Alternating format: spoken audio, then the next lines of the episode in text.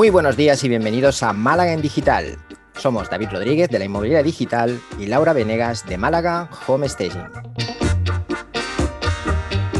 Bienvenidos y bienvenidas al episodio número 20, 20 semanas ya, madre mía, en el que vamos a hablar, en el que tenemos como invitada a Mar López de Casa con Vida Home Staging. ¿No es así, Lau? Así es, hoy le damos la bienvenida a Mar López de Casa con Vida Homestaging, como dijiste, ella es homestager, obviamente. Para los que aún no saben lo que es el homestaging, Mar lo define como decorar para vender, entre muchísimas otras cosas. Mar es madrileña de nacimiento, pero se crió en Lugo hasta hace 14 años, cuando volvió a la gran ciudad ya para quedarse.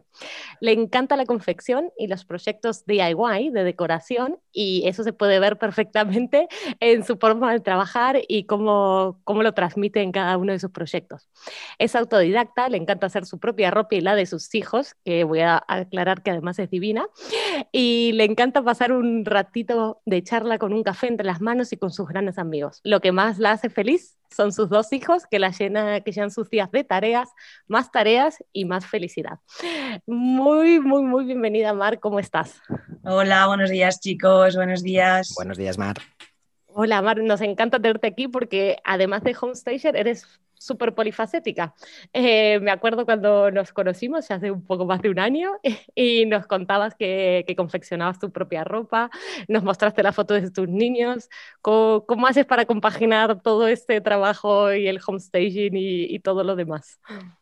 Bueno, pues la verdad es que me gusta, no me gusta estar parada, entonces creo que cuando estoy sentada en el sofá, pues siempre tengo que tener algo entre las manos y no soy capaz de hacer una sola tarea. Entonces, pues bueno, el tiempo perdido, para mí es un tiempo perdido, el, tiempo en el que no estoy haciendo varias cosas y saco horas de donde no hay, pero realmente mis días tienen 24 horas, igual que el resto. Lo que pasa que hago, pues eso, que estiro y estiro las horas para, para poder llegar a todo lo que me, lo que me gusta. Me suena la, me suena la historia. Creo que muchos de los que nos escuchan, y, incluso Lau y yo también entendemos un poco esa, esa sensación, aunque reconozco que Lau lo lleva, lo lleva mucho mejor. no, dice que no con la cabeza. No la veis, pero dice que no. Nadie como Mar, nadie como Mar.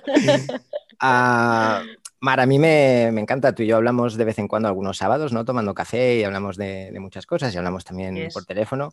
Y la verdad que a mí lo que siempre me ha sorprendido es eso, ¿no? Es, esa mente inquieta, es esa, inquietud por, probar cosas, por hacer cosas y esa falta de miedo, que es a lo que voy, eh, esa falta de miedo que tienes a, lanzarte y hacer cosas diferentes, nuevas, que no has hecho nunca. Eh, ¿Cómo mantienes esa actitud, Mar? ¿Qué es lo que crees que tenemos que hacer para perderle el miedo a probar esas cosas nuevas, a, entender que, oye, si no lo intentamos, seguro que no lo vamos a conseguir?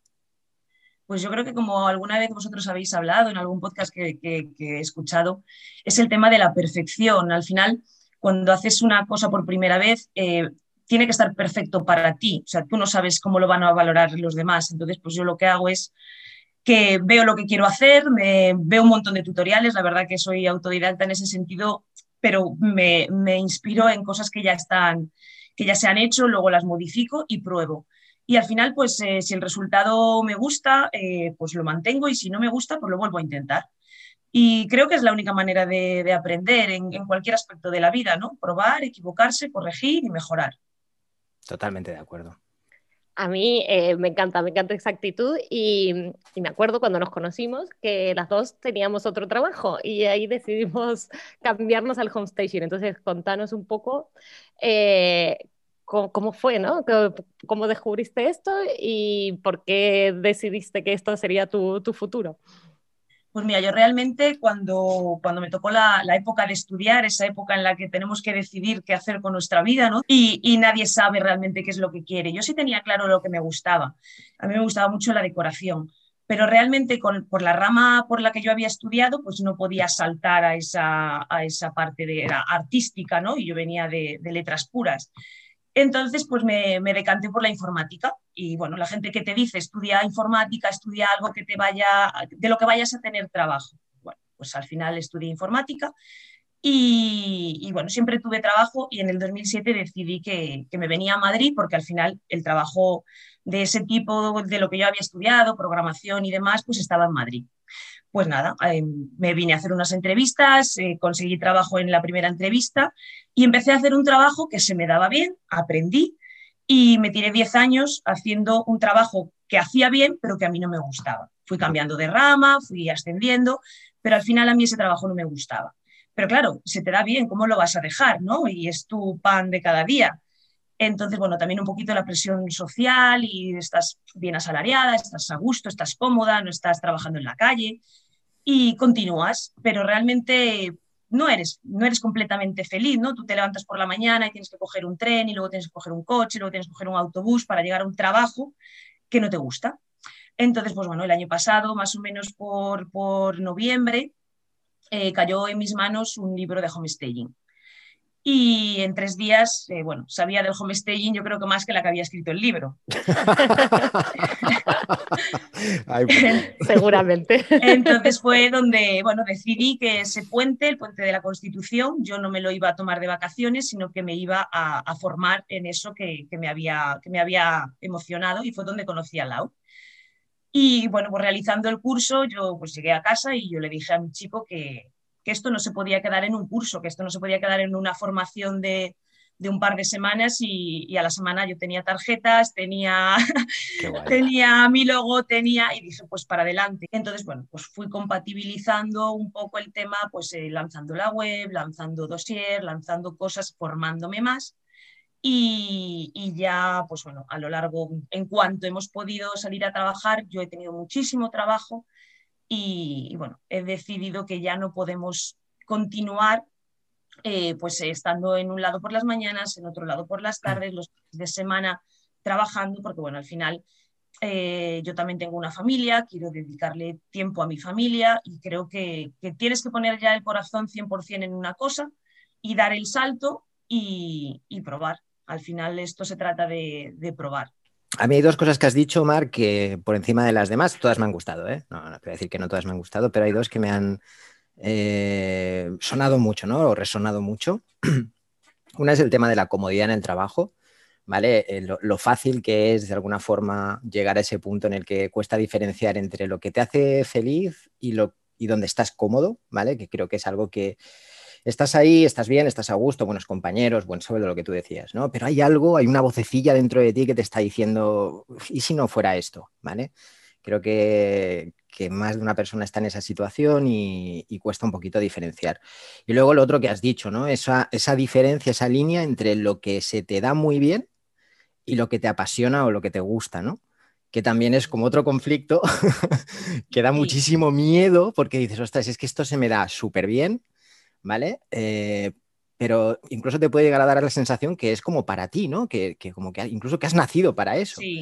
Y yo creo que es una idea errónea eh, al 100%, porque al final puede que algo te cueste un poco más, pero puedes llegar a dominar eh, incluso lo que te apasiona tanto o más como lo que se te da bien por, por, talento, por naturaleza, incluso lo que se te da bien ya de forma más natural, eh, puedes quedarte estancado porque no pones la, otra parte que es la parte de la pasión, ¿no? ¿Cómo lo ves tú, Lau? Bueno, pero claro, estoy súper de acuerdo. Y Mar cuenta su historia y creo que es la mía y creo que es la de muchísimos más que, nos están escuchando.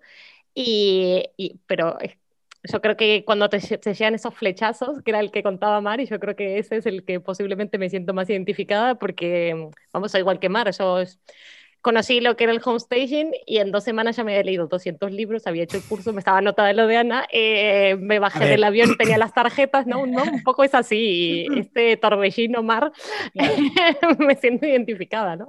La, diferencia, Lau, es que cuando tú dices 200 libros es literal, tú te leíste 200 libros. pues habrán sido 10 por lo menos, sí. Con Laura me lo creo.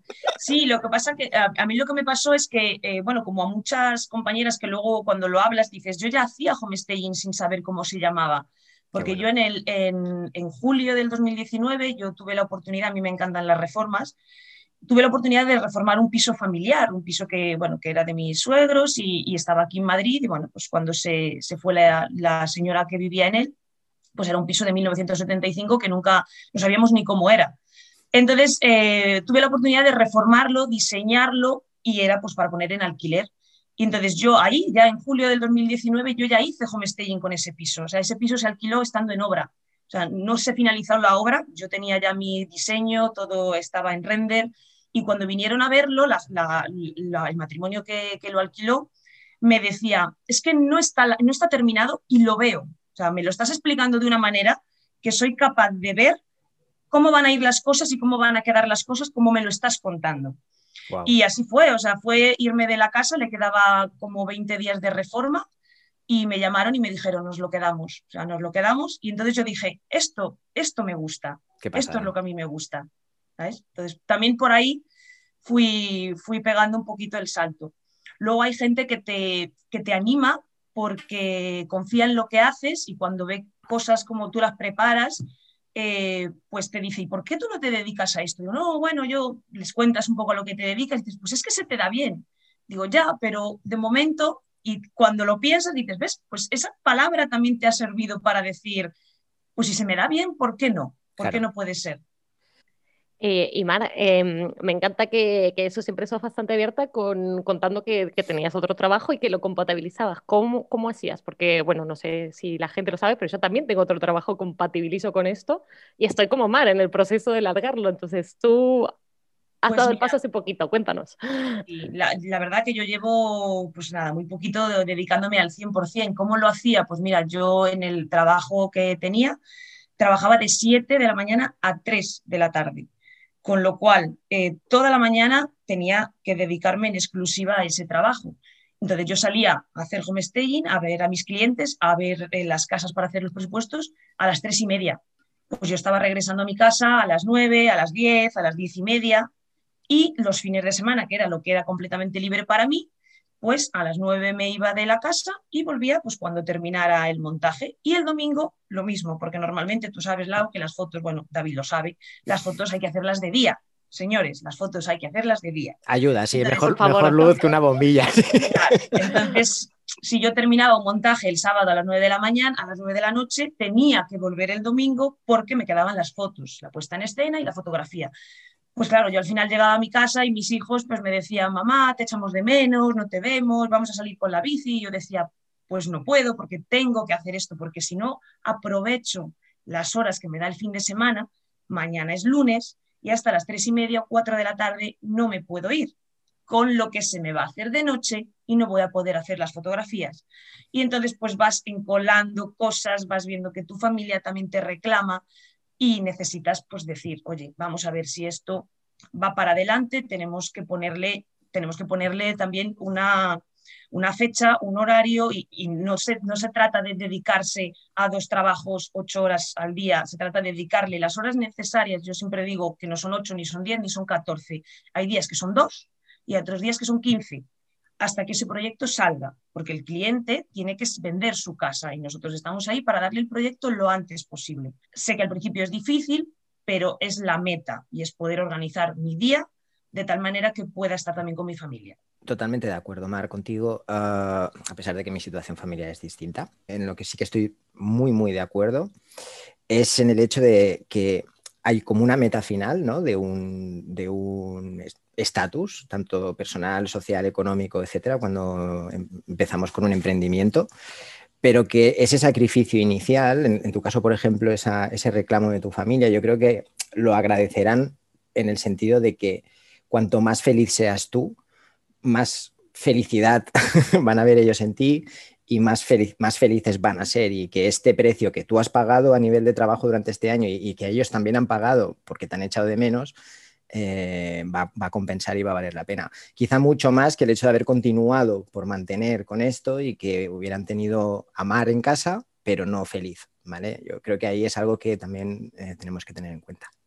Yo creo que simplemente como te levantas cada mañana, ellos lo notan. Cuando tú estás en un trabajo que no te, que no te emociona, pero que tienes que hacerlo, tu carácter no acompaña, estás agobiado, tienes ansiedad, no llegas a todo. También es verdad, no se llega a todo, o sea, por más que se quiera, al final hay algo que sufre falta de tiempo, ¿no? Y a veces solo es tu familia y a veces eres tú mismo. Falta de tiempo de no hacer nada o de tener algún tiempo para deporte o tener un tiempo para leer. Entonces, algo sufre. Sí, a mí, bueno, lo que comentabas, David, ¿no? Eh, me parecía súper interesante y creo que ya lo hemos hablado alguna vez del sacrificio, ¿no? El precio que uno está dispuesto a pagar eh, para cumplir con sus, con sus deseos, sus sueños, en la forma que quiere vivir. Y al final me encanta, Mar, que digas que tú has puesto un lapso de tiempo, ¿no? Dijiste, bueno, pues me voy a dar hasta aquí porque realmente quiero que esto, que sí que en este momento es un sacrificio que estoy haciendo por, por lo que quiero conseguir, pero me voy a dar un año para, para, luego dejarlo y la verdad que es algo que me voy a plantear porque me, encanta esa idea de poder decir, bueno, tengo un fin, ¿no? Eso es verdad que al no tener la misma situación familiar, para mí es más fácil flexibilizar y trabajar con tu pareja, pues hace que no se resienta el tiempo que estamos juntos. Eh, pero, pero es cierto que uno al final deja de hacer cosas, o estás más cansada, duermo menos horas. Al final siempre algo tiene que deceder, ¿no? Me parece súper interesante, gracias. ¿Qué te parece, Lau, si le hacemos, porque seguro que tienes alguna pregunta que tienes ganas de hacerle a Mar, yo también tengo alguna preguntilla por ahí pensada. Mar, ¿tú te animas a que tengamos una pregunta cada uno? ¿Puedes negarte, a, ¿Puedes negarte a contestar? O sea, no, no, no puedes, pero tengo que decirte que puedes. Si no son difíciles, vamos para allá. Tú y yo nos hemos hecho preguntas más difíciles que las que puedan salir aquí, así que no. Yo a ti sobre todo. serán fáciles, serán fáciles. Lau, ¿empiezas tú? Dale, empiezo yo. Eh, Mar, me acuerdo cuando estábamos en el curso que estabas empeñadísima en hacerle el homestation a una amiga tuya y, decías que tu amiga no quería, ¿no? Y todos te insistíamos, olvídate ya de tu amiga y, y búscate otro cliente que, que basta ya. Pero finalmente esa fue una gran historia de éxito que hiciste, la convenciste a tu amiga, eh, hicieron el homestaging y creo que estaba reservado en un día, o sea, fue una barbaridad, ¿no? Entonces, a todos esos que no se animan, que les cuesta salir a buscar clientes, pues danos algún consejo para conseguir ese primer cliente que al final me parece que es el que siempre marca la diferencia? Vale, pues eh, a ver, la historia de mi amiga tuvo un final muy feliz y bueno, pues yo la verdad que cuando, cuando hablo con un cliente por primera vez, eh, lo que hago es darle muy, muy claro qué es lo que vamos a hacer, qué beneficios va a tener para, para él eh, invertir en homestaging, porque muchas veces Em, lo, explica, lo explicamos eh, no, no, mal, pero escueto, a lo mejor ellos eh, están guiándose más por, por el tema decoración, qué vamos a hacer o qué les vamos a meter en reforma y realmente no, no, va, no vamos en ese sentido, vamos en el sentido de, de hacer una campaña publicitaria, una preparación del producto, que que en este caso es su vivienda, para que pueda venderse mejor. ¿vale? Cuando digo mejor, pues es consiguiendo las, mejores opciones para el cliente. Entonces, eh, como consejo, eh, no tener reparo en explicar con todo detalle qué es lo que vamos a hacer para que el cliente se sienta seguro con nosotros, vea que sabemos de lo que hablamos y, nada, pues que, nos dé esa, primera oportunidad. A mí me la dieron y bueno, tanto ellos como yo salimos ganando. Bueno, me toca. Eh, a ver, Mar, pregunta típica, nada original, pero tengo ganas de, saberlo. Si tuvieras que cambiar algo de cuando empezaste hasta ahora, ¿qué sería? Pues la verdad es que no cambiaría nada. También, es, también será una respuesta típica y tópica, pero yo no cambiaría nada porque creo que he tenido bastante, llámalo suerte o llámalo saber hacer, no lo sé, pero yo desde junio que aquí en Madrid se empezaron a, levantar las restricciones para poder trabajar, ya, ya, se podía salir. Yo he tenido trabajo todos los meses. Algo habré hecho bien, algo habré hecho mal, pero yo he tenido trabajo, tengo clientes que, repiten, el cliente que más ha repetido lleva nueve pisos conmigo, la siguiente inmobiliaria lleva cinco, y puedo decir que de todos esos, esa suma de 13 pisos, solamente faltan por vender tres el resto están vendidos. Os estoy hablando desde junio. Entonces, no cambiaría nada. Si he cometido algún error, a lo mejor al contactar con alguien y no lo, mi carta de venta no ha sido suficiente y no me ha contactado, esa misma carta de venta sí le ha valido a otros muchos clientes que me han dado la oportunidad de escucharme. Entonces, a lo mejor aquel cliente no era el mío, no estaba todavía eh, predispuesto a contratar el homestaying, a lo mejor todavía no conocía el servicio suficiente. Pero bueno, ha habido gente que, sí me ha llamado y me ha dicho qué puedes hacer por nosotros y que, que me han contratado. O sea que, bueno, yo creo que de momento no, no cambiaría nada. No sé si es una respuesta típica o tópica, pero sería la que hubiera dado yo, porque al final, tanto lo, lo en mi caso, lo poquito bueno que haya podido hacer, eh, estoy contento, pero sobre todo de las cosas que a lo mejor podría plantearme hacerlas de una forma distinta, me han llevado hasta donde estoy ahora y me han enseñado siempre algo, algo valioso y yo como mejor aprendo es a golpes, así que no cambiaría absolutamente. Estamos, llenos de, estamos llenos de moratones, los que aprendemos a golpes, pero bueno. Los moratones se ponen morados, se ponen amarillos y luego se van. después se van y ahí hace callo y después duele menos. Muchísimas gracias, Mar, por haber estado con nosotros, compartir este momento. Eh, sabes que a los dos nos encanta hablar contigo y para quienes no lo sepan, cada dos sábados tienen un encuentro virtual con David que hacen unos Instagram Live por la mañana que están muy interesantes. Eh, para quien no la conozca aún a Mar, su Instagram es casa con vida-homestaging. Y bueno, muchísimas gracias por venir, Mar. Muchísimas gracias a vosotros, chicos. Muchísimas gracias, un gusto. Muchas gracias por acompañarnos en nuestras conversaciones de cada lunes. Si te ha gustado este podcast, nos pueden dejar sus comentarios y sus likes en iBox y también seguirnos en iTunes y en Spotify. O bien enviarnos sus comentarios a malagaendigital.com. Muchas gracias, Mar, y buena semana para todos. Felicísima semana para todos, familia.